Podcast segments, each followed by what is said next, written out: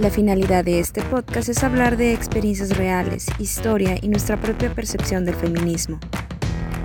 Buscamos incentivar a los oyentes a leer, investigar y adentrarse en la profundidad de esta filosofía para tomar acción en la lucha de la equidad de género. El cambio está en todos. Yo soy Luna Ferrari. Mi nombre es Fernanda Flores.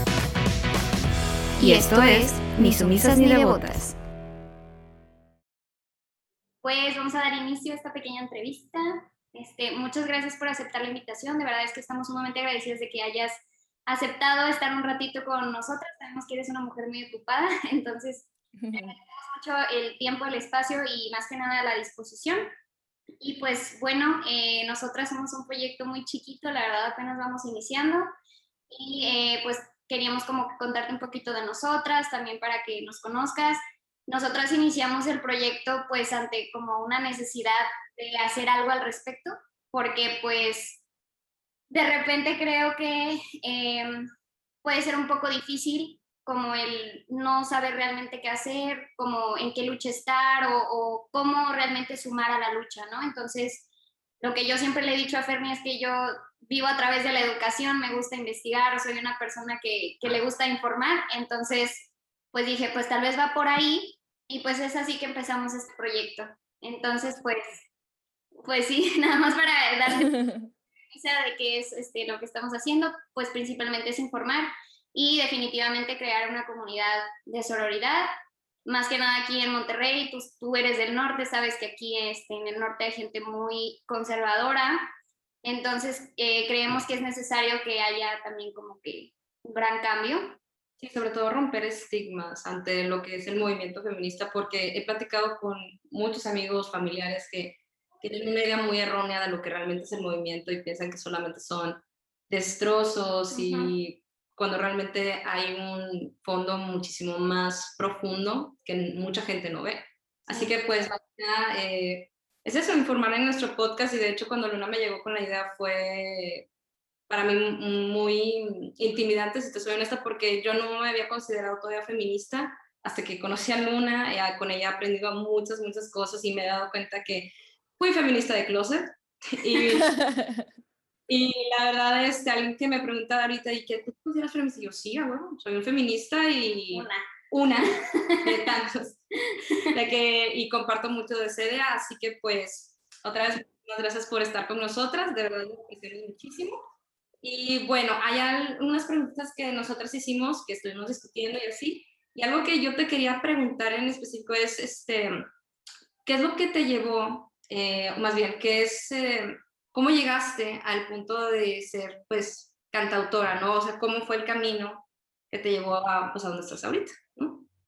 Ay, muchas No, pues primero gracias por la invitación. La verdad creo que eh, ya quisiera yo a la edad de ustedes haber tenido como este despertar, ¿no? Cada una de las mujeres tenemos un camino distinto pero creo que en algún momento nos encontramos, ¿no? Este, hay un encuentro que se llama Las Mujeres que Luchan, ¿no? Que es un encuentro zapatista que, se, hacen las comandantes de Chiapas. Y hablaba un día precisamente con algunas de ellas de esto, ¿no? Que la iniciativa de las mujeres de crear espacios para nosotras, como ustedes lo están creando, pues es, es ya tener una esperanza, ¿no? Entonces, les agradezco mucho que lo hagan y que estén aquí y que estén con toda la intención de hacerlo, ¿no? Luego, eh, por ejemplo, dicen, este es un espacio pequeño que va comenzando y todo, pero bueno, por algo se empieza, ¿no? Y así fue como yo empecé en la música.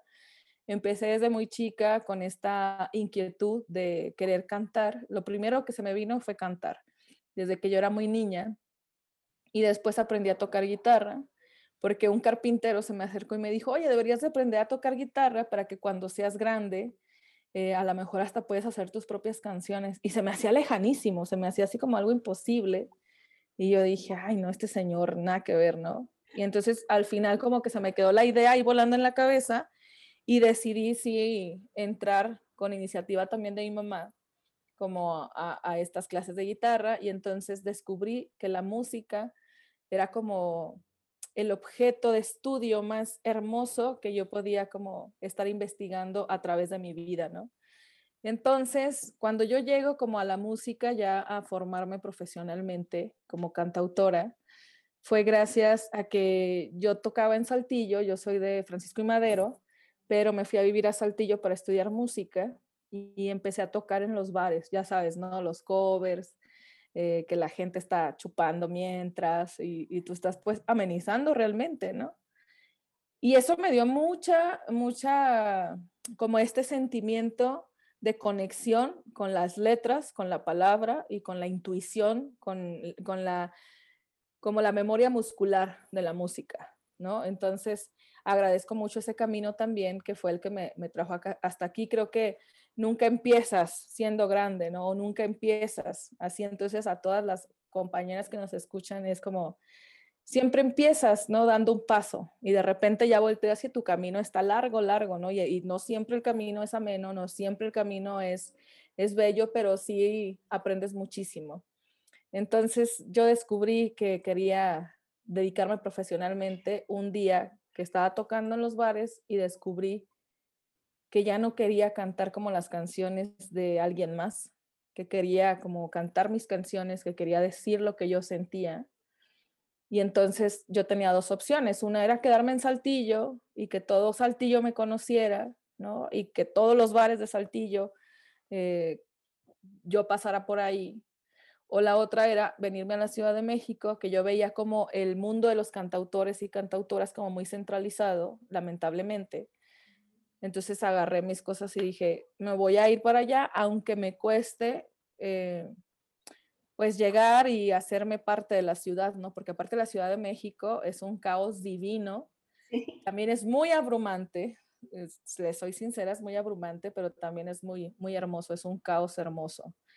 Entonces, fue difícil, los dos primeros años fueron los más difíciles porque creo que hay, una conexión entre, entre creadores y artistas que se hace, ¿no? Que el, el amigo jala al amigo, la amiga jala al amigo, a la amiga y yo no tenía como esa, esa jaladera, ¿no? Entonces yo llegué así de cero, de como saber como a quién buscaba, con quién me dirigía, este, y los dos primeros años fueron complicados porque no encontraba mi lugar, ¿no? En la ciudad. Yo decía, ¿dónde están todos los cantautores que yo veo en YouTube?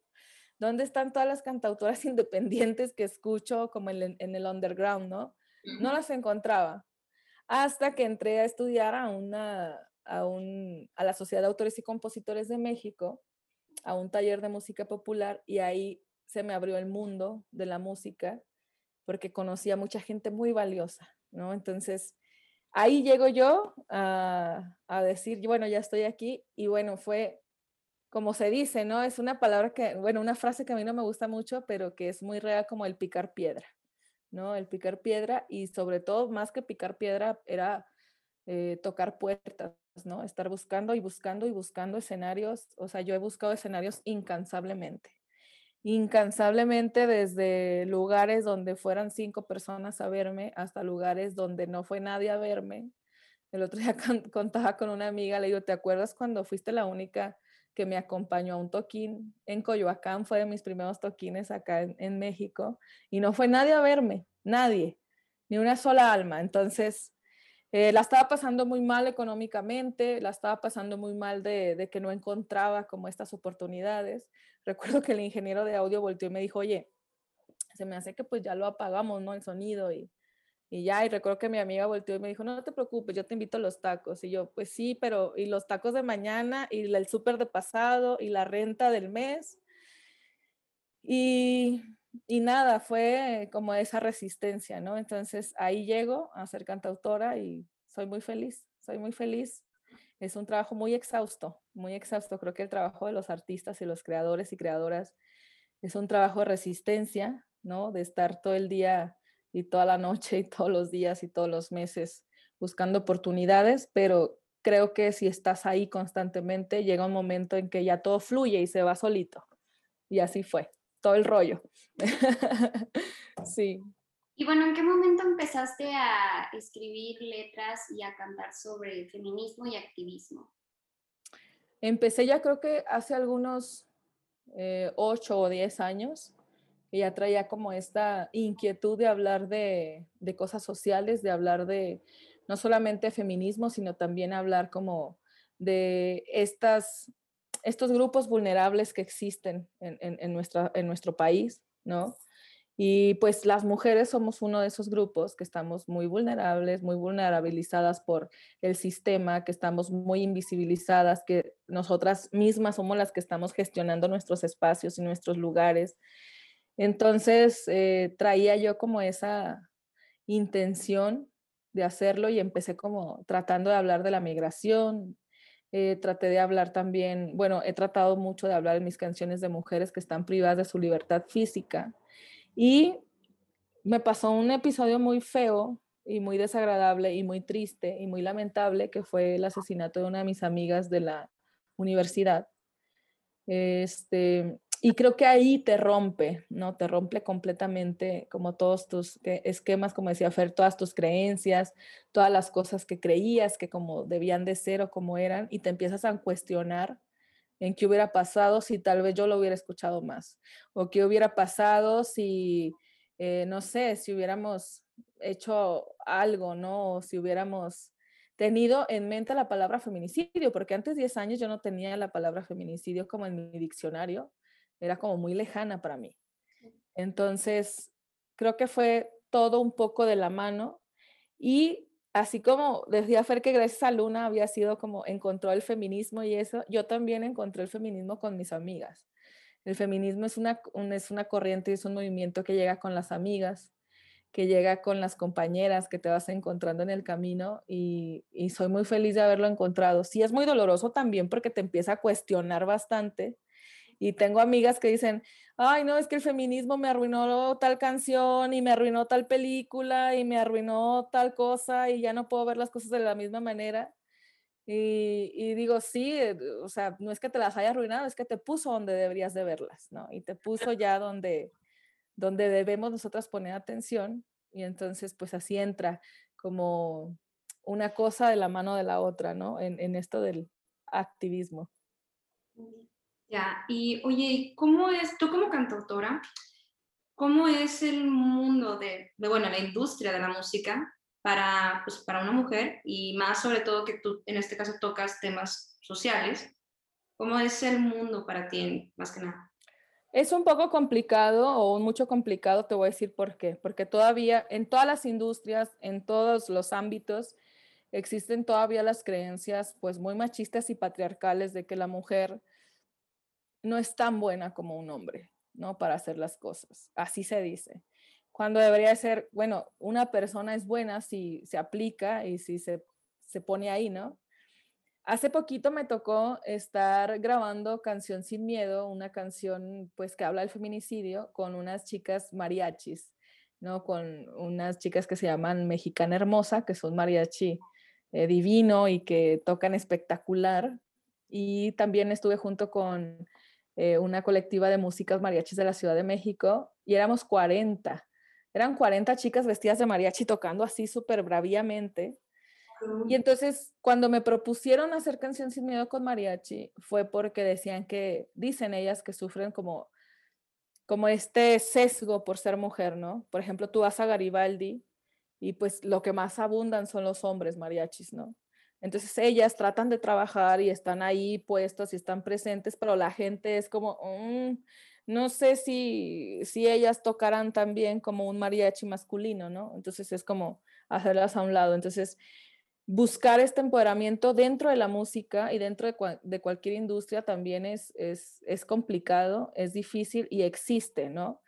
También yo, yo tengo la fortuna de, de pertenecer a una colectiva de músicas que somos 200 músicas en un chat de WhatsApp. Eh, pueden buscar las redes sociales, se llama Energía Nuclear MX y se llama eh, Energía Nuclear MX, hashtag Mujeres en la Música.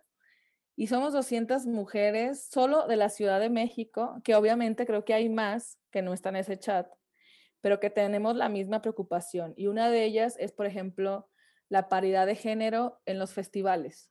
¿No?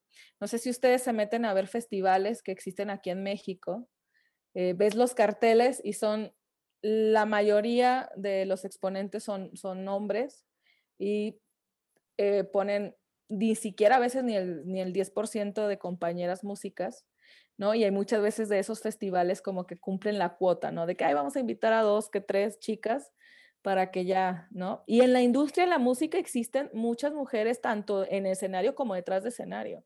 Están las ingenieras de audio, están las managers de prensa, están las, personal manager, están las, eh, las iluminadoras, están las que hacen stage plot, o sea, hay muchísimas mujeres dentro de la industria, pero cuando decimos, tráeme a un ingeniero para que me haga el sonido de tal concierto, pensamos en un hombre.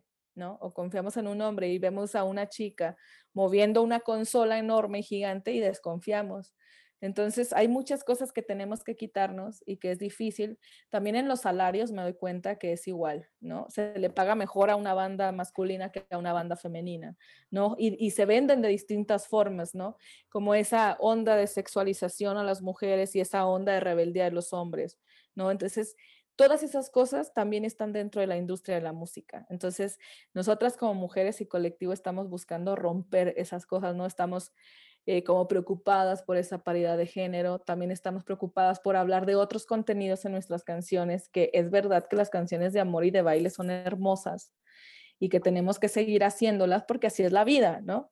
Pero también existe un momento en que nos paramos y decimos también qué puedo aportar con el arte socialmente, ¿no? Y creo que el arte es resistencia, que la música es resistencia y que la música es factor de cambio para muchas, para muchas luchas y sobre todo en el feminismo está muy presente la música, ¿no? Eh, y vas a ver que en este marzo ya están saliendo un chorro de canciones de compañeras que quieren hablar de este tema y eso a mí me, me tiene muy emocionada y me hace tener una experiencia, una esperanza muy grande también.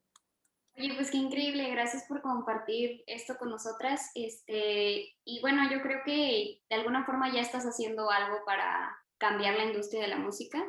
Y bueno, queríamos preguntarte, ¿qué más te gustaría hacer? O sea, ¿tienes algún sueño en relación a, al cambio de la industria de la música en beneficio de las mujeres en México? Aparte del colectivo y todo lo que nos acabas de platicar.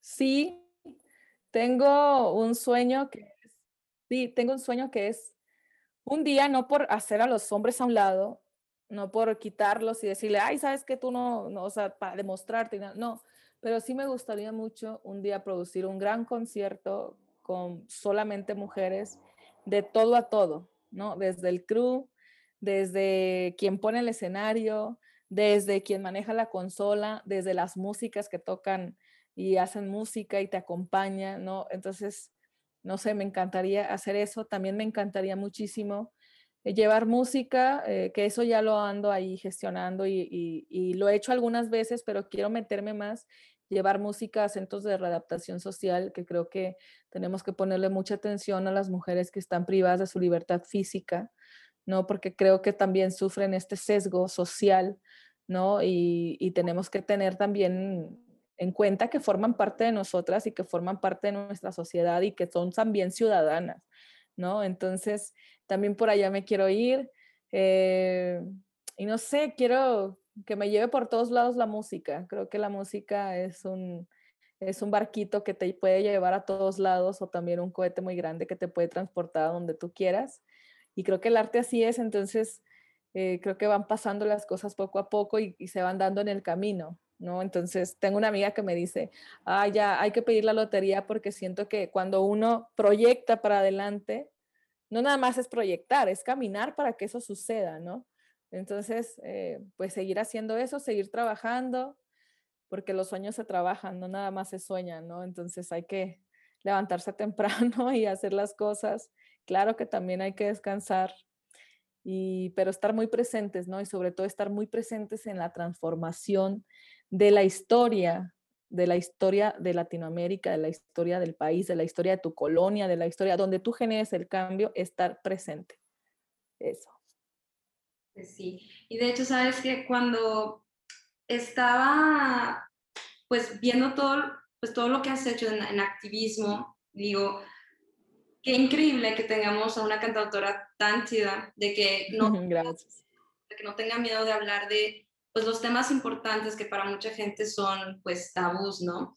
Y, de un, y lo, lo, dices de una forma tan creativa, tan poética, que pues a, tanto a Luna, porque la he visto cómo reacciona, de que súper fan, súper fan, yo la he visto, es enamora realmente la forma en cómo hablas, cómo te expresas y cómo juegas con las palabras. Y había visto en una noticia que había salido como eh, eh, había sido elegida en la revista Forbes México, ¿verdad? De que como una de las mexicanas, bueno, una de las 100 mexicanas creativas eh, seleccionada en Forbes, ¿no? ¿Y qué, qué, sentiste cuando te dijeron de que, oye, saliste en México Forbes? Fue una sorpresa súper grande porque, este, la verdad no me lo esperaba. Bueno, hay muchas cosas que no me esperaba y que sucedieron y que siguen pasando todos los días pero cuando me hablaron para darme como esa noticia, como que no la entendí muy bien. O sea, fue como, como que no la asimilé muy bien, sino que me habló este, mi manager de prensa y me dijo, oye, este, la próxima semana vamos a Forbes, este, porque tal, tal, tal, y como que no entendí muy bien. Y llegamos y, y me dice, ah, es que, te, o sea, me dice la chica que me entrevistó, ah, sí, este, es que como vamos a, como tú formas parte de los, 100 mexicanas y mexicanos más creativos, entonces tienes que hacer esto y esto y yo hasta ahí lo entendí, ¿no? Y no lo había como asimilado muy bien, pero siento mucha responsabilidad también, ¿no? Como, sí, mucho gusto y mucha emoción y porque pues aparte es un medio que tiene una exposición muy fuerte y muy grande, pero también siento una responsabilidad muy fuerte, ¿no? Eh, yo digo que no puedes no respaldar el discurso que dices, ¿no? Si ya lo tienes ahí, no puedes más que hacer que respaldarlo y estar consciente de que te puedes equivocar también, ¿no? Te puedes equivocar también, pero siempre estar buscando la manera de respaldar lo que dices, lo que haces con tus actos, con tu vida, como, no sé, esta cosa de que se separa al artista de su obra, está como, yo no creo tanto en eso, creo más que hay que respaldar la obra que das, ¿no? Entonces, pues nada, Fer, me siento muy feliz, muy feliz y, con muchas ganas de seguir haciendo cosas y, nada, pues ha sido un año muy maravilloso y muy exhaustivo también. Y bueno, ya pasando, yo creo que a tu, a tu gran obra que de alguna forma te impulsó y que ahorita es considerado como pues un himno feminista, ¿qué fue lo primero, o sea, como que, que pensaste cuando Canción Sin Miedo como que explotó en el internet, o sea, explotó en redes? gran inspiración para escribirla y más bien, ¿por qué Canción sin miedo? Pues fíjate que yo no, yo no pensaba que fue a explotar así. Cuando yo escribí la canción fue por, eh, por una iniciativa de Mon Laferte, que nos conocimos el año pasado y que ahora tengo la fortuna de decir que es mi amiga y que la conozco y que pues me llevo muy bien con ella y me encanta cómo es y, y no sé, este, cuando yo la conozco fue en el cierre de su gira de Norma, se llamaba, estaba terminando de hacer esa gira del disco Norma. Y entonces hizo un ejercicio muy lindo de sororidad que fue invitar a muchas mujeres que estuvieran dentro de la música, como vigentes, ¿no? Como que estuvieran ahí, este, haciendo música en ese momento. Y entonces llegamos 70, llegamos 70 a ese llamado y estuvo lindísimo porque me encontré con muchas chicas que yo admiro mucho, ¿no? Que, que yo era fan de ellas y otras que eran mis amigas y otras que no conocía y que ahí tuve la fortuna de conocer. Y entonces ahí ella y yo nos conocimos, platicamos, eh, nos preguntó casi a todas qué estábamos haciendo, ¿no? Aparte de la música o qué música hacíamos. Y yo precisamente le nombré que estaba haciendo un cancionero que hablaba de mujeres que estaban privadas de su libertad y se interesó mucho y en el día del ensayo en el Palacio de los Deportes, porque ahí fue el cierre de la gira, me dijo, oye, este, fíjate que a mí también me interesa mucho ese tema, a ver si luego platicamos, ¿no? Para algo. Entonces que Mon Laferte me dijera de que a ver si luego platicamos para algo, pues era maravilloso, ¿no? Porque aparte yo era fan de Mon cuando apenas empezaba Mon, bueno, no empezaba, pero se estaba dando más a conocer, ¿no? Recuerdo que una vez la fui a ver al Estado de México eh, porque me encontré con la canción de Tormento en YouTube. Tenía como 3.000 visitas en ese entonces y me llamó mucho la atención. Y le dije a, una amiga, vamos a verla. ¿no? Y nos fuimos al Estado de México porque yo buscaba que se presentara aquí en la Ciudad de México y no se presentaba.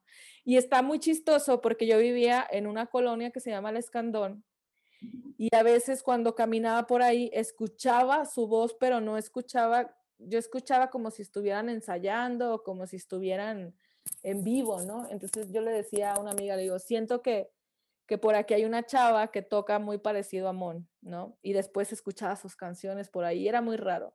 Entonces a mí me gustaba su música, fuimos a verla y cobraba 30 pesos el cover. O sea, entonces fuimos, después le perdí un poco la pista, pasaron muchos años, pasa esto de, del Palacio de los Deportes, la vuelvo a conocer, o sea, la vuelvo a encontrar, pero ya como de más, más, este, más horizontalmente, ¿no? Más de par a par. Y ahí eh, me invita ella a un podcast que tiene que se llama Trenzando. Eh, y entonces eh, platicamos mucho. Me dice, bueno, este, canta una canción de las que me comentaste, ¿no? Entonces ya yo le canté una canción que se llama Cosas que sorprenden a la audiencia. Y ahí me dijo, a ver cuándo hacemos algo juntas. Y me habló a las dos semanas para contarme que iba a cantar en el Zócalo este, y que si me interesaba a mí cantar con ella. Imagínate, le decirle, ay, no, fíjate que no. no, ahorita no, fíjate. sí, y no, eh, estuvo muy lindo porque le dije que sí, que, que estaría muy chido y me dijo que si yo tenía alguna canción que hablara del feminicidio, le dije que no, pero que la podía hacer. Y entonces me puse a hacer canción sin miedo eh, para cantarla junto con ella. Y digo que es algo muy bello porque como la vida te va ahí conectando poco a poco con lo que quieres o con las cosas que haces. Porque ya platicando un día en su casa, ya en medio de la pandemia, pues eh, estuvimos juntos en su casa, eh, platicando, como ya más personalmente, ¿no? Y entonces eh, me comentaba que ella vivía en el Escandón, entonces le digo, no manches, yo también vivía en el Escandón, y dice, no, pues yo en tal calle. Entonces mi calle era como la esquina de su otra calle. Entonces, si era ella la que ensayaba. entonces era como muy loco porque pues, pues andábamos en escalones distintos, ¿no? Así, pero andábamos, como dice el, como dice el libro de Rayuela, andábamos sin buscarnos, pero con todas las ganas de encontrarnos o algo así, ¿no? Sabiendo que andábamos para encontrarnos. Y pues nada, yo estoy muy agradecida con ella porque es una mujer maravillosa. Aparte es muy chida en la, como fuera del escenario es muy linda persona y entonces tuvo esta, este gesto de generosidad de prestarme su escenario, ¿no? Entonces, así nace Canción Sin Miedo y cuando veo que hace toda esta exposición, pues no, no sentí más que mucho agradecimiento, mucha generosidad y también mucha responsabilidad por lo que les decía hace rato. Y, de hecho, cuando yo vi el video de cuando se presentaron tú, Moni, pues el coro del Palomar en el fue muy impresionante ver cómo todas cantaban a son, de verdad, la canción Sin Miedo, y fue como que, Ana, me dieron los escalofríos de, de los chidos, porque me imagino la impresión que debe haber sido ver a tal multitud, ¿no? De que cantar la canción, y de hecho, hablando de el coro El Palomar, hace poquitos tengo entendido que Paz, todos acaban de sacar de que una, bueno, un remake, tengo entendido, de eh, Pajarillo Negro, ¿verdad? Sí, sacamos una colaboración juntas que me invitó y es ah. muy lindo porque, o sea, son chilenas, ¿sabes? Entonces, Mona es chilena, nos conecta eh, y Paz pues hace los, los arreglos de Canción Sin Miedo del Palomar y la otra chica que canta también con nosotros es Cancamusa, que es la baterista de Mon Laferte, entonces pues nada, ¿cómo, ¿cómo, te vas conectando? ¿no? Y creo que el feminismo es esto, hacer estas redes de sororidad y estas redes de, de, colectividad entre mujeres, porque a mí realmente, o sea, me lo ha afirmado muchísimo la música que la colectividad te lleva a cumplir tus sueños, ¿no? Porque si estamos todos en el mismo canal y todos nos apoyamos y todas nos ayudamos, llegamos más pronto todas, ¿no?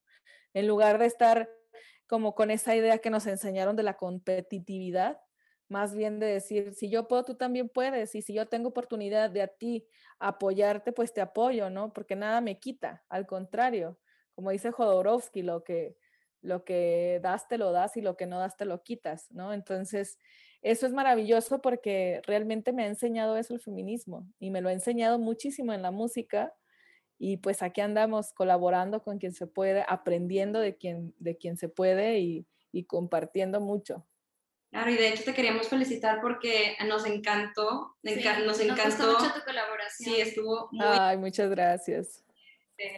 y me encantó que hayas puesto en, una parte de la canción de que un verso de canción sin miedo, estuvo, quedó, quedó preciosa, de verdad. Y Ay, gracias. a preguntar es, em, ¿qué, ¿qué, consejo, qué le podrías aconsejar pues, a las mujeres que como quieren seguir tus pasos, tanto dentro de la música como mujer feminista y activista? Pues yo les diría que estudien mucho, que no se cansen. Creo que el feminismo es algo que se hace todos los días, que se tiene que estar aprendiendo todos los días y deconstruyendo todos los días, que, que nunca te gradúas de ser feminista, ¿no? Al contrario, creo que vas aprendiendo todo el tiempo, todos los días y que, y pues yo les digo que si están en una situación de vulnerabilidad, de violencia, de no sé, de opresión, que busquen a sus redes más cercanas, ¿no? Que se atrevan a sacar esa voz, como dice Ana Tijoux, de hay que sacar la voz porque hemos entendido que la voz de las mujeres no solamente existe por existir, sino que es muy necesaria que exista, ¿no? Que se escuche, que se pronuncie, porque pues lo que no se pronuncia no existe y eso nos lo enseña muchísimo el feminismo y sobre todo nos, nos lo enseña la, la lucha en la calle, en todos lados, entonces que levanten su voz, que se atrevan a ser quien quieran ser, que se atrevan a amar a quien quieran amar, que se atrevan a vestirse de la forma en que se quieran vestir, ¿no? A tener esa libertad, ¿no? A tener esa resistencia. La resistencia empieza con nosotras mismas y la libertad tenemos que buscarla y tenemos que entenderla y que tenemos que hacerla nuestra para poder florecer, ¿no? Porque a fin de cuentas las mujeres eh, somos muy fuertes y poderosas y juntas somos todavía más, ¿no? Entonces, cuidado porque ahí vamos a pasar. sí. Fíjate que yo estoy muy de acuerdo con, con, lo que piensas. Yo creo, yo creo que el feminismo tiene que ser algo que aplicas diariamente, o sea, una filosofía de, vida, o sea, no solo es un movimiento social, también es algo que, que vive en cada minuto de, de, nuestra existencia, ¿no? Y que tenemos que estarlo aplicando. Y pues sí, como dices, nunca nos vamos a graduar, seguir de que pues informándonos y la verdad pues nosotros queremos agradecerte de, todo el corazón, no solamente pues por haber eh, aceptado eh, pues estar con nosotras en esta pequeña reunión, sino también pues para platicar, enseñarnos y brindarnos un poco de, de tu poesía, porque yo creo que cada que hablas dices poesía, o sea, de verdad. Ay, gracias. Nada, eh, también agradecerte por el trabajo que haces, porque pues nos inspira a salir a luchar pues por nuestros derechos y pues gracias también por tirar el patriarcado con tu voz y con tu música. Este, y pues de verdad estamos muy agradecidas, gracias por pues asistir a esta pequeña y cortita entrevista. No, gracias a ustedes. Pues, sí, muchas gracias, de verdad. Yo soy, yo te admiro muchísimo. Eres... Ay, gracias. No, yo las admiro mucho a ustedes porque de verdad uno a veces cree que el trabajo eh, no tiene frutos, ¿no? O que empiezas a hacer un proyecto y no le ves como el fruto, ¿no? Pero todo es constancia. Entonces, ahorita veo que tienen, por ejemplo, sus luces ahí atrás, que es trabajo también, ¿sabes? Como esta, esta cosa de buscar formas de, de, hacer cosas. Eh, a mí me ha pasado mucho, o sea, por ejemplo, yo hacía conciertos en mi casa antes, mucho antes de la pandemia, tenía un proyecto que se llamaba de mi naranjo a tu monitor porque vivía en una casa donde había un naranjo y ahí era, yo a veces tenía 10 espectadores, ¿no? Cinco espectadores y dos eran mi mamá y mi hermano o mi papá, mi hermano y mi mamá. Entonces era así como, pero era como esa dedicación, ¿sabes? De, bueno, me voy a dedicar y entonces voy a limpiar el jardín y entonces voy a colgar luces y voy a hacer esto y voy a echar agua y entonces me voy a conectar y voy a buscar la toma perfecta. No importa cuántos te vean, no importa cuánta gente esté ahí. Un día te despiertas y ya no son cinco, son diez. Un día te despiertas y son veinte. Un día te despiertas y de repente, ¡pum!, ya estás en todos lados. Entonces, les agradezco mucho la constancia las ganas que tienen por hacer esto, porque las mujeres tenemos que gestionarnos espacio y tenemos que generar estos lugares de confianza y de seguridad. Entonces, yo soy quien les agradece la invitación y pues muchísimas gracias a las dos. Ay, muchas gracias, qué lindo. Pero muchos éxitos porque ya van a venir muchos más para ti, nosotros sabemos. Gracias.